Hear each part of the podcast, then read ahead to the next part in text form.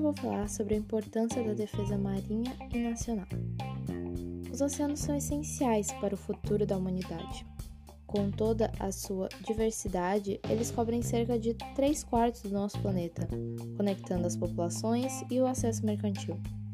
Além de representarem uma parte importante das heranças naturais e culturais, fornecem aos seres vivos praticamente metade do oxigênio que respiramos.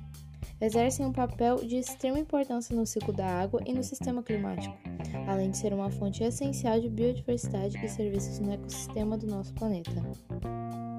O nosso país tem a maior extensão litorânea contínua no Atlântico Sul. 95% das nossas trocas comerciais são efetuadas pelo mar e produzimos 80% do nosso petróleo e gás no mar. A importância do mar é que são áreas imensas, quase não exploradas e com riquezas incalculáveis, principalmente em biotecnologia, em biodiversidade e na parte mineral.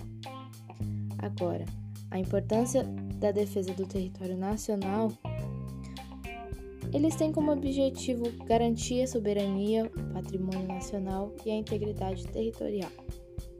Defender os interesses nacionais, as pessoas, os bens e os recursos brasileiros no exterior.